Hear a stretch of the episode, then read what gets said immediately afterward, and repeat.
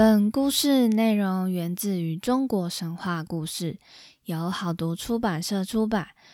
黄晨晨、廖彦博作者编著，敬请收听。翻译机，翻译机，翻译机，给我过来哦！说神话，这里是翻译机说神话。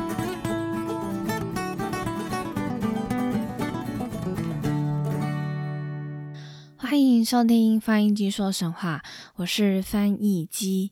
今天要来到《山海经》的内容了。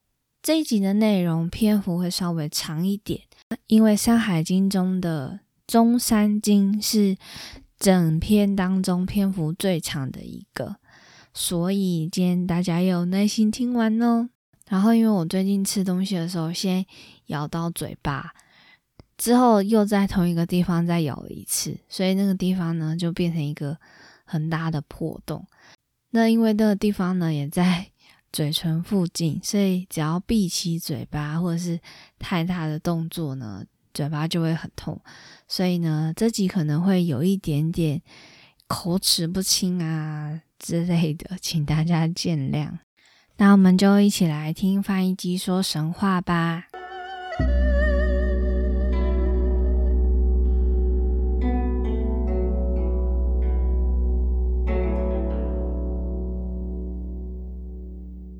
中山经由甘枣山至荣于山，行经两万一千三百七十一里。中山经呢是全书篇幅最长的一篇，从中山首经一直到中山十二经。主要叙述了位于赤县神州中部的一百九十七座山，超多的，大致位于现今的河南、山西、四川、重庆、安徽、湖北、湖南和江西。每一篇呢，都记载不同的事情或地区，这样子。像是中山首经所记载的山呢，大多都在黄河流域一带，而中赤二经。主要都是在河南境内，中次三经有许多山神在里面，中次四经有介绍了许多河流，中次五经是介绍了首山上的鸟类，中次六经的山都在河南境内，中次七经主要记载嵩山山脉，中次八经介绍的山大多是现今的湖北和安徽。中次九经里面中的山脉呢，篇幅比较大，有关于动物的叙述比较少。中次十一经篇幅最长，数量所记载的山脉数量也是最多的。而中次十二经就是以下大禹的口吻总结天下名山，这感觉这一篇就呼应了我们。礼拜三所上架的那个大禹环游世界的游记，下礼拜还有西北篇哦，大家不要忘记。首先，我们就先来介绍出现在中山经第一个生物是鸣蛇。鸣蛇呢，它是住在仙山，仙是海鲜的仙。那根据李成的推测呢？大概是在现今的河南嵩县境内，仙山呢有丰富的金属矿物和玉石，但不生花草树木。仙山里面有仙水，仙水呢水中有非常多冥蛇，这种生物呢就是形状是像蛇，但是它有四只翅膀。叫声呢，就像是敲那种钟啊、磬的那种声音。它在哪一个地方出现呢，就会发生旱灾。其文言文为：其中多鸣蛇，其状如蛇而似翼，其音如磬，见则其意大旱。不过这也好奇怪啊，就是它生长在水中，但是出现会大旱，感觉就是。住在水中就是会有水灾的感觉，怎么会是旱灾呢？再来，从仙山往西走三百里是阳山，阳山大概是属于嵩山山脉的一群。那阳山里面呢有阳水，阳水呢大概是今天的河南嵩县境内。一样，阳水中呢，阳水不是好像妈妈的那个阳水，阳水中呢有许多生物，其中一种叫做化蛇。化蛇很奇特的是，它有人的脸，还有豺狼的身体，有禽鸟的翅膀，但却像蛇一样爬行。叫声呢，就像是人在呵斥，就是呵斥的意思。它在哪一个地方出现呢，就会发生水灾。觉得这个生物好像比较合理一点，也是一样住在水里面，然后就会有水灾。其文言文为：其中多画蛇，其状如人面而财生，鸟翼而蛇形，其音如赤乎，见则其意大水。接下来我们再继续走，走到了鳌万山跟青耀山。这里面有一条河流叫做田水，田水呢大概是位于今天的河南新安县境内，向北注入黄河。田水的河岸呢居住着一种鸟，名叫鼬，它形状呢像是野鸭，身体是青色的，眼睛浅浅的红色，尾巴深红色，人吃了能够多生孩子。其文言文为：其中有鸟焉，名曰鼬，其状如平，轻身而朱目赤尾，食之以子。接下来我们继续走，来到了巨山。巨山呢，大概是位在现今的四川西部之间，是剑门山的东支。山中呢，居住着一种鸟。它形状呢，长得像猫头鹰，却有红色的身体、白色的脑袋，名叫窃脂。窃是偷窃的窃，脂是脂肪的脂。听说人呢，如果养了它，就可以避火，就是避免火灾的意思。其文言文为：状如枭而赤身白首，其名曰窃之，可以御火。又是一个可以防范火灾的一个鸟类。古代真的好多鸟，真的有那么好抓？就是养了可以躲避火灾吗？而且火灾真的有那么多吗？不过好像以前的房子都是木头的，所以可能很容易着火，不像现在都是用水泥啊盖的。但是也是有可能会失火啦，所以大家就是用火要小心安全。再来，我们继续走，来到了富州山。富州山呢，其实是一个山系，这些山系呢，大概都是在河南、甘肃一长串连在一块。富州山山上树木呢，以檀树居多。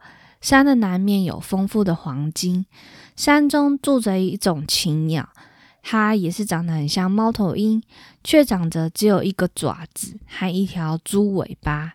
名叫知种，听说它在哪一个国家出现，哪一个国家就会发生大瘟疫，所以也是看到它会不幸的这个鸟。其文言文为：有鸟焉，其状如枭，而一足自尾，其名曰之种，见则其国大义。接下来继续走，继续走，我们来到了峰山。峰山的现今位置大概是在河南南阳市的东北边。山中呢住着一种野兽，它长得像猿猴，有红眼睛、红嘴巴、黄色的身体，名字叫做雍和。听说它在哪里出现，就会发生令百姓恐慌的事情，所以也是一个不幸的一个动物。其文言文为：有兽焉，其状如猿。赤目赤喙黄身，名曰雍和，见则国有大恐。再来，我们继续走，走到了锦里山。锦里山呢，推测可能是在今天的河南县的内乡县。锦里县山中遍布松树、柏树，还有许多紫树。山的北面盛产丹货，还有丰富的金属矿物。野兽呢，主要是豹跟老虎居多。但是山中呢，有一种鸟，它长得像喜鹊，身体是青色的，嘴巴、眼睛和尾巴都是白色的，名字叫做青根鸟。听说养了它呢，就可以抵抗瘟疫。它的叫声呢，据说就是像青根一样，青根，青根，而得名的。其文言文为：有鸟焉，其状如雀，青身白喙，白目白尾，名曰青根，可以寓意。其名自叫。我觉得青根这个名字好好听哦，青根鸟。而且看那个图片，长得好像也是蛮好看的。难怪听说就是养了它可以抵抗瘟疫，这么好看的鸟，感觉就是有这样的功能。再来，我们来到了中次十一经的砾石山，结果砾石山呢，它并没有现今的对照的山脉，可能是来源不可考，或者是说已经查无根据了。但在其他的山脉呢，都是在安徽跟河南，所以大概可以推测，就是说历石山是在安徽、河南一带。但其实你要我说是在哪里，我也不知道。中国的省份并没有背的那么清楚。历石山的树木呢，以枸杞比较多。山的南面呢是盛产黄金，山的北面呢盛产细磨刀石。山中呢有一种野兽，它长得像野猫，却长得白色脑袋，有老虎的爪子，名字叫做梁渠。听说它在哪一个国家出现，哪一个国家就会发生大战争。其文言文为：有兽焉，其状如狸，而白首虎爪。名曰梁渠，见则齐国有大兵。以上呢，就是节录自《山海经大图鉴》的一些奇特的野兽篇，分享给大家。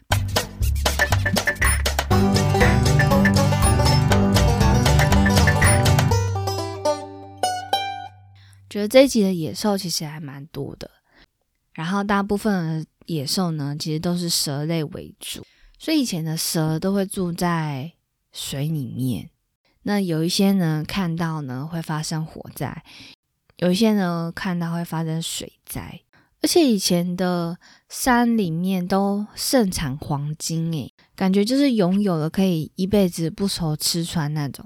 但是危险性也是很高。你看，像每一座山脉都住了那么多很奇特的生物，可能呢见了它呢会不幸，可能见了它会得瘟疫之类的。百姓们可能就不敢去山林里面啊，所以这些矿物矿产呢就没有人挖，之后就会越来越多。这感觉其实说明，在早期大自然跟人类是这样子和和平相处的，也算是和平吗？算算和平了。你不犯我，就不去犯你。所以大自然的生物多样性是很够的，很多的。或者就像是蛇，但是它有翅膀，这种生物多样性是很多的。矿产、树木、花、黄金这些也都是很多的。反观现在，就是人类呢一直不断侵袭的大自然，污染环境啊、海洋啊、砍伐森林啊、树木啊、垃圾一堆啊，这样子，突然就是觉得有点感慨，所以就是告诉我们大家，还是要努力环保一点，保护这个地球只有一个。虽然不确定之后是不是真的只有一个地球啦，也许就是。我们会生活在其他的星球上，但那时候我应该也已经不在了，不知道是几十年后，也许可能是等到我们老了之后才到到太空旅行上居住，说不定是一个卖点，一个。很平常不过的事情，这样子不一定，这个不知道。毕竟我在小时候也没有想说，哎，原来智慧型手机可以就是那么的普遍，这样。那不管怎么说，我们还是都要爱我们这个大自然，还有这个地球，这是非常重要的。然后就不小心带到这边了。可能是也跟最近在看《咒术回战》的漫画，还有一些比较深入的解析，就觉得嗯，大自然的反扑。而我也其实蛮推荐大家可以去看《咒术回战》的电影跟动画。那我最近在努力追他的漫画。那漫画到后来，就是他有三个比较特别的人物。解析中呢，他是说这代表了就是水火地的概念，那我觉得蛮合理的。然后就是要把一些他们最大的宗旨，但不是把污染的人类给去除掉，他们就是要把人类去除掉，因为他们不会咒术嘛，就不会有诅咒这样子。那位 YouTuber 的解析就是把这三位当做是一个大自然的反扑，那就是要要求人类的认可，这样子解析的还蛮深刻的，大家可以去看哦，然后可以顺便认识一下天才国民老公五条悟，他拔下眼眼罩真的受不了，心脏会被撞击，那个眼睛真的很好看。我本来会觉得说，诶，他拿下眼罩会不会就 有一点幻灭？就像我们有的时候想象口罩下长什么样子，一拿下来就会觉得，嗯，跟想象还不太一样。但他没有，他整个会让你的心脏暴击，然后小鹿乱撞。欢迎大家去看哦，动画也非常好看，电影也很好看。那。不知不觉的就把这个今天的剧情就带到这里了。那《山海经》的部分呢，后面还有一点点，之后呢会再慢慢的跟大家做分享。今天的故事就到这边啦！喜欢听翻译机说神话的朋友，也欢迎到各大平台按下订阅，也可以到 Apple Podcast 留言，那也可以到 Instagram 或是 Facebook 搜寻翻译机说神话，都可以找得到我。那我们就下一次神话正片见喽，大家拜拜。